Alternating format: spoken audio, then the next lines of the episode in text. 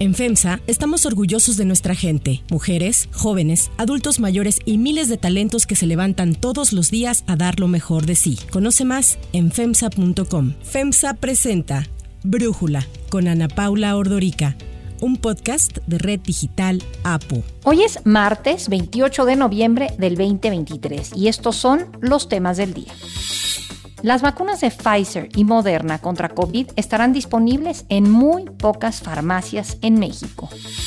Javier Milei realiza su primera gira de trabajo como presidente electo de Argentina, visita Estados Unidos, pero no se reúne con el presidente Joe Biden. Pero antes vamos con el tema de profundidad. ¿En manos de quién vas a dejar tu esperanza? En manos de alguien como tú, que sienta como tú, que viva como tú que luche como tú, en manos de alguien fuerte. Fuerte como tú. Fuerte como tú es el eslogan de la precandidata a la presidencia de la oposición Xochitl Gálvez. Sin embargo, su precampaña parece en este momento ser todo menos fuerte en estos momentos. Tras la gran expectativa que generó esta designación como precandidata, al día de hoy vemos una campaña que no termina por definirse. Desde el 30 de agosto se hizo oficial que la panista era la elegida para representar a la oposición en la elección del 2024, pero aún no se ve una estrategia que logre unificar a las tres facciones políticas que integran lo que conocíamos como Frente Amplio por México y que la semana pasada cambió de nombre a Fuerza y Corazón por México. Al contrario, la misma Xochitl afirmó que hay priistas con los que ella no trabajaría y uno de ellos, Alejandro Moreno, el presidente nacional del PRI. Hay muy malos priistas que yo no trabajaría como Bartlett o como Alito o como ahora el exgobernador Hidalgo Fayad, que pues ahí se habla de una estafa siniestra de dos mil millones de pesos en Hidalgo y a poco el gobernador no sabía nada, pero como lo premian con una embajada, pues ya traicionó al Estado, a sus principios. Entonces tenemos una bola de oportunistas. Ahora, después de este resbalón, Galvez dijo que ya había hablado con Alito, que le había ofrecido una disculpa y dijo que estaba orgullosa de caminar con el PRI. Quiero aclarar porque ha habido malos entendidos. Créanme que yo tengo un enorme respeto por el presidente del PRI. Estoy contenta de ir con el PRI, con Alejandro Moreno eh, hemos coincidido en sacar adelante al país y yo hoy me siento muy acompañada del PRI de Chiapas, de un PRI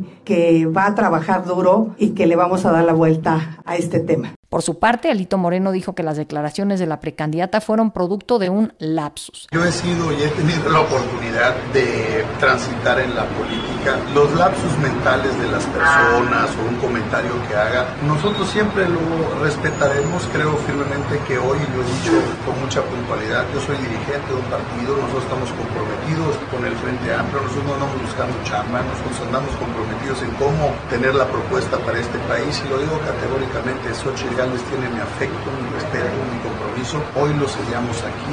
Xochitl Gálvez es y será la candidata del PRI y del Frente Amplio por México y nosotros la vamos a apoyar y la vamos a respaldar. Lo cierto es que el tiempo transcurre sin que Xochitl Galvez muestre ideas contundentes ni un equipo bien conformado. Se ha apostado todo a la historia personal de la panista. No hay propuestas, no se han escuchado tantas propuestas. A los ocho años, aquí vendí las famosas gelatinas para ayudar a mi familia. Aquí está el registro civil donde trabajé. En un camión como este, me fui del pueblo para buscar suerte en la ciudad. No manches.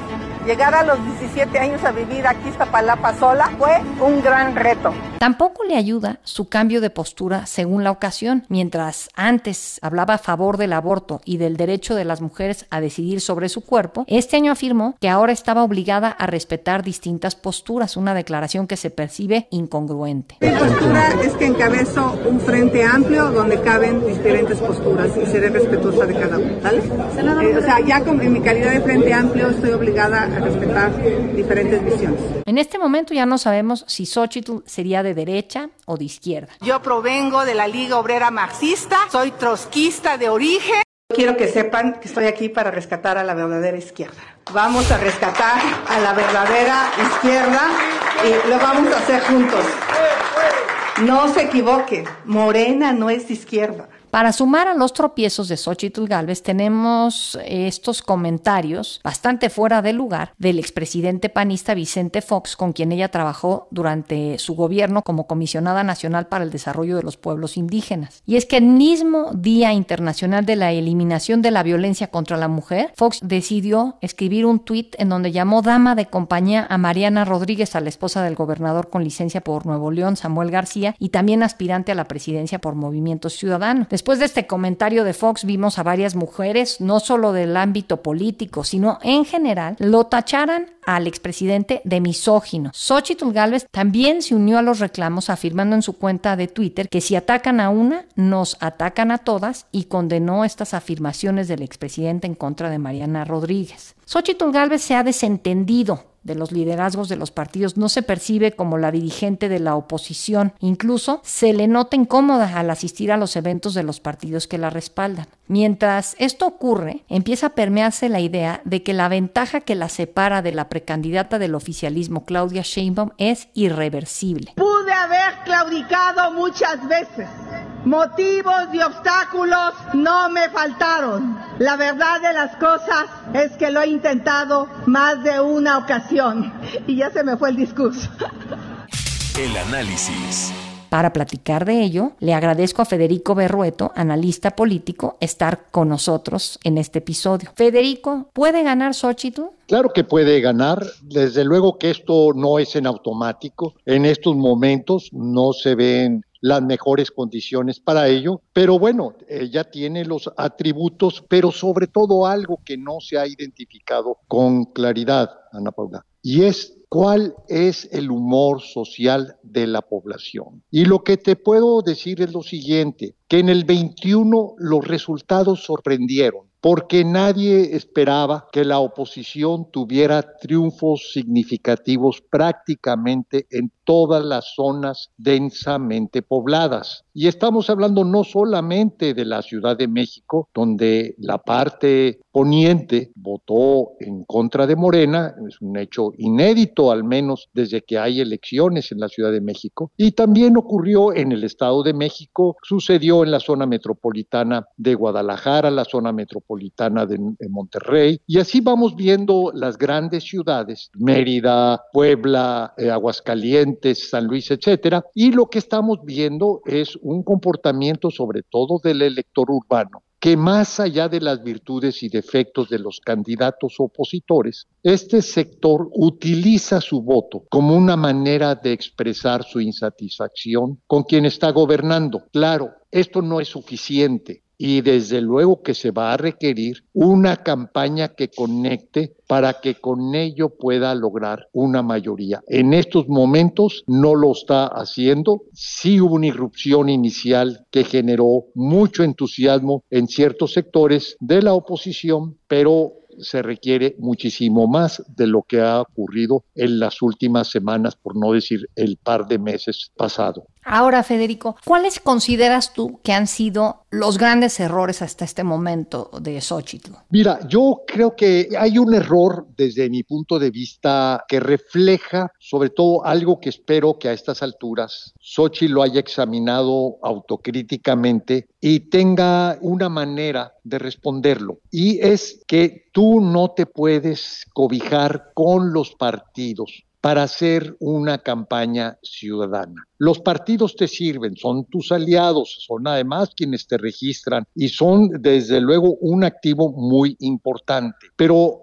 para mí el error inicial, fundamental, que de ahí se han derivado consecuencias negativas para la campaña, es cuando por miedo se decidió interrumpir la parte ciudadana del proceso de selección de candidatos. Es decir, cuando Xochil Gálvez y Beatriz Paredes estaban a unos días de lo que iba a ser la consulta ciudadana y Xochil, junto con las dirigencias de los partidos, por miedo de que el presidente López Obrador boicoteara o saboteara el proceso por el miedo de los panistas a que los priistas y sus malas artes eh, pudieran eh, alterar el resultado. Finalmente, un miedo desde mi punto de vista infundado, pues lo que impidieron es que cerrara el proceso de selección con esta expresión ciudadana que estoy cierto que Xochitl Galvez le hubiera ganado de una manera abrumadora por sencilla razón que la mayoría de los votantes le eran afines, con una gran claridad, además desde luego de la encuesta que se iba a hacer. Pero bueno, el que no se haya cerrado esta parte, creo que interrumpió todo un proceso de ciudadanización en la construcción de su candidatura, que lo demás pues han sido consecuencias. Eh, es decir, esta relación un tanto accidentada con los partidos, el ungimiento del candidato de la Ciudad de México lo hizo Alejandro Moreno, el ungimiento de eh, Xochitl Galvez lo hizo Alejandro Moreno en las instalaciones del PRI. Y esto, bueno, pues a lo mejor para ciertos círculos priistas, ni siquiera para todos los priistas, pues es un elemento de satisfacción, pero creo yo que si tratas de construir una campaña ciudadana, pues no contribuye a la manera como se resolvieron estos asuntos de las candidaturas.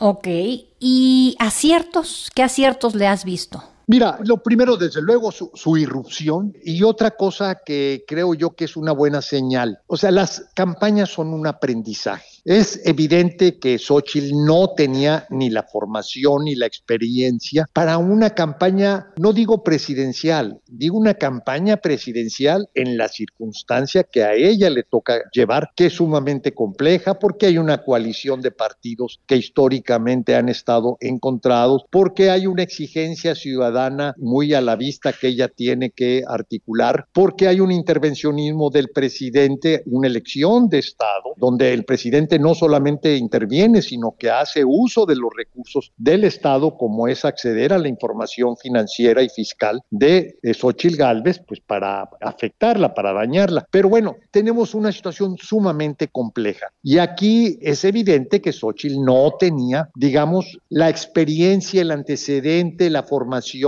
para poder acometer un reto de tal magnitud. Pero aquí el tema es si tiene la capacidad de aprender. Ese es el tema fundamental. A lo mejor no hay nadie en la oposición que pueda acometer ese reto, pero sí la capacidad de aprendizaje. Y a mí lo que me ha alentado o visto en términos positivos es cuando ella habla ya de, por ejemplo, hacer un ajuste importante en la comunicación, convocando a un señor pues, que tiene experiencia, como es Max Cortázar, y esto es una buena señal. Y por otro lado, no olvidarse del PRI auténtico. Alejandro Moreno no representa al PRI, es el dirigente del PRI y manda y tiene control del aparato priista, pero no representa al priismo de base. Y el hecho que haya invitado al exgobernador, bueno, al gobernador de Coahuila, que próximamente será exgobernador, como una figura importante en la operación electoral, creo que es una muy buena señal, porque está, no, no, no, no me refiero nada más por las personas, sino por esta actitud de decir, entiendo, aprendo y estoy dispuesta a tomar decisiones correctivas. Tiene que seguir por esa misma ruta, por ejemplo, requiere de un publicista de buen tamaño. La comunicación es de expertos, de profesionales, no es de ocurrencias. No veo que en el equipo tenga una persona de ese tamaño. La publicidad publicidad que hemos visto desmerece mucho en función del reto hacia adelante y sí requiere de un profesional en la materia de altos vuelos que le permita generar una, digamos, publicidad y propaganda a la altura del reto que tiene. Y es un reto, como decía, mayúsculo, mayor. Claro. Ahora, tú hablas, incorpora a Max Cortázar, pero hablan mucho de que incorpora dentro de su equipo a demasiados integrantes de partidos políticos. Y creo que en línea con lo que comentas, hace falta pues más un perfil ciudadano que la acompañe, ¿no? También en esta parte como de asesoría y estrategia. ¿Qué piensas de eso, Federico? Federico. Mira, yo creo que Santiago Krill, que es un magnífico político, que es un ser humano encantador y además que ha sido, ha estado presente en momentos históricos de la construcción democrática del país, no es el operador político para tener un sentido de dirección a una campaña, como decía, sumamente compleja. Santiago es un panista muy respetado y sin duda alguna en los círculos del PAN él tiene una gran influencia, pero no es así frente a los priistas, pero más allá de las siglas de los partidos, es frente a los ciudadanos y esto requiere desde luego de un perfil, si no como coordinador de campaña, que pues, eh, Santiago puede hacerlo en grandes líneas, pero sí necesita una suerte de operador político mucho más, ¿qué te diría?, enérgico, más firme, más de lo que es un general de un ejército que va a la batalla y que tiene que generar un sentido de unidad, que los partidos, los dirigentes de los partidos lo vean con respeto, pero sobre todo algo que no se ha dicho. La oposición tiene una gran fortaleza en el territorio.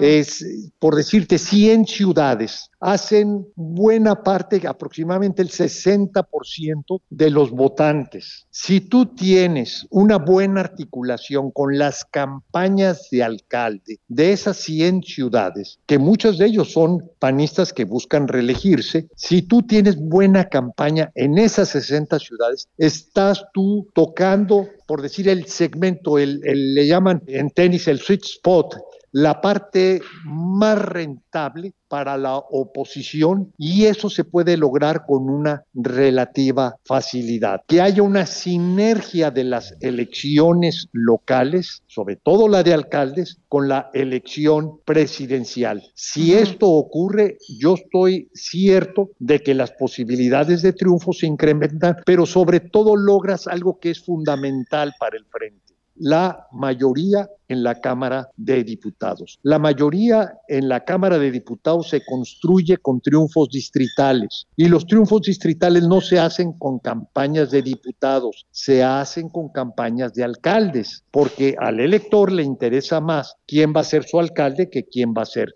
su diputado. Claro. A mí me llamó mucho la atención este cambio de nombre, como primero la campaña o, la coalición, digamos, opositora, se llamaba Va por México. Luego cambian a Frente Amplio Opositor. Y ya cuando finalmente nos lo aprendimos ahora deciden que se llame Fuerza y Corazón por México. Es quizás no grave, pero ¿tú qué opinas de este tipo de acciones? Mira, los nombres y los emblemas tienen que tener dos elementos. Por un lado, la identidad, aquello que te es propio, que te significa, que te diferencia, que hace de ti diferente de las demás opciones. Y por otra parte, algo que conecta con la gente, que le hace sentido a la gente.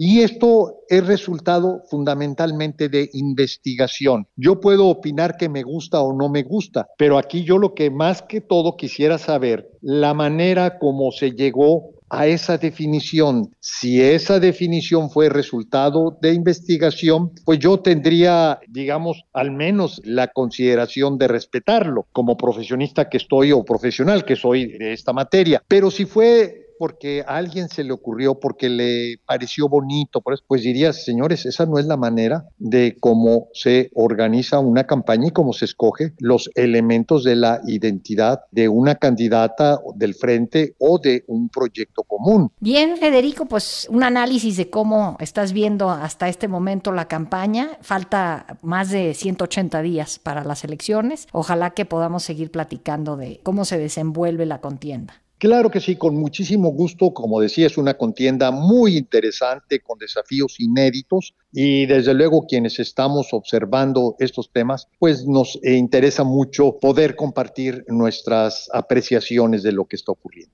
Gracias, Federico. Gracias. Antes de continuar, quiero pedirles que en la plataforma que nos escuchen, ya sea Spotify, Apple Podcast, la que sea su favorita, que por favor nos califiquen, de preferencia con cinco estrellas, y que también compartan el podcast y comenten lo que les gusta, lo que no, lo que sienten que le podemos mejorar. Ahí en Spotify hay la posibilidad de comentar. Todo esto es para que podamos seguir creciendo y ofreciendo el podcast para ustedes sin costo. Hay otras noticias para tomar en cuenta. 1. Farmacias y vacunas COVID.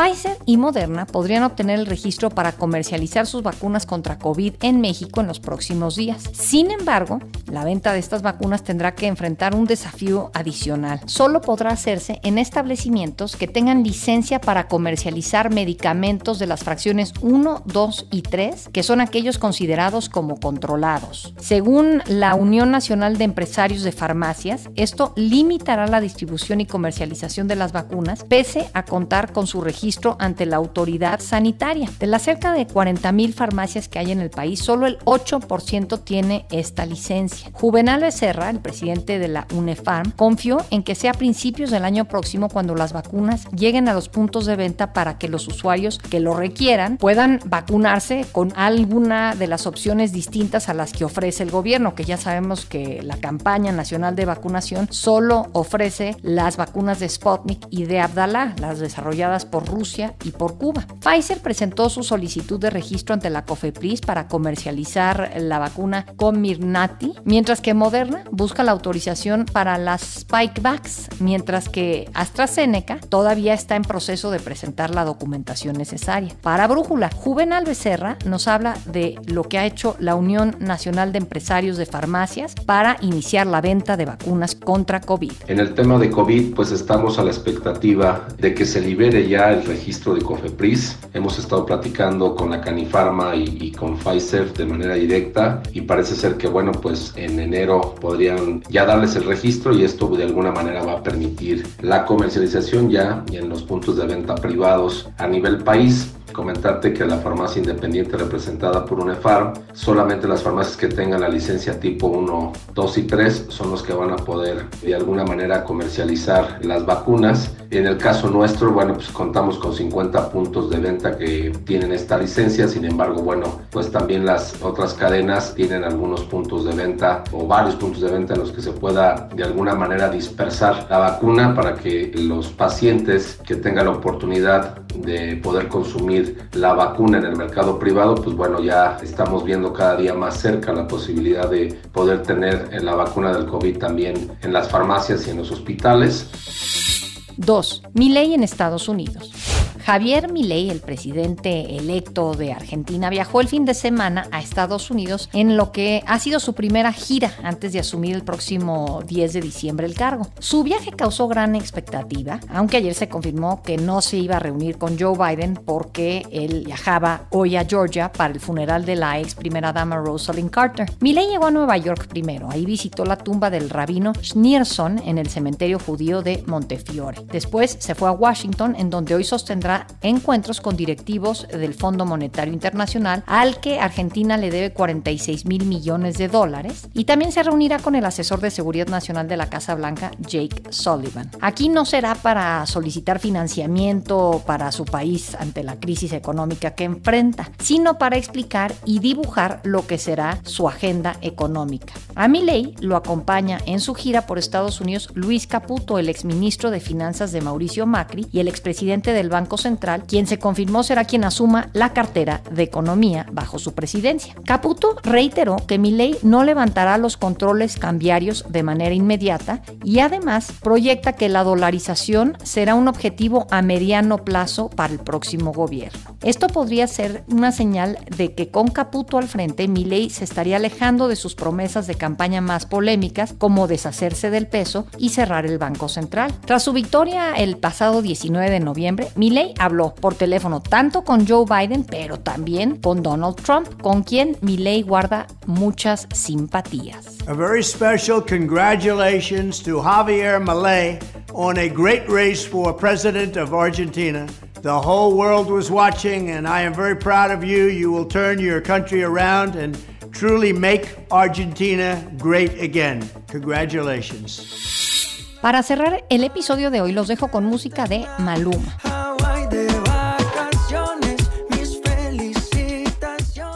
El cantante Maluma fue uno de los artistas encargados de cerrar el Coca-Cola Flow Fest 2023. El colombiano logró que los más de 96 mil asistentes al Foro Sol, al Autódromo Hermanos Rodríguez, corearan sus éxitos. En un concierto que comenzó el domingo y terminó hasta la madrugada del lunes. Antes de eso, Maluma fue captado paseando en las calles de San Miguel de Allende, en donde interpretó al ritmo del mariachi el tema Hermoso Cariño. Precioso regalo, precioso regalo.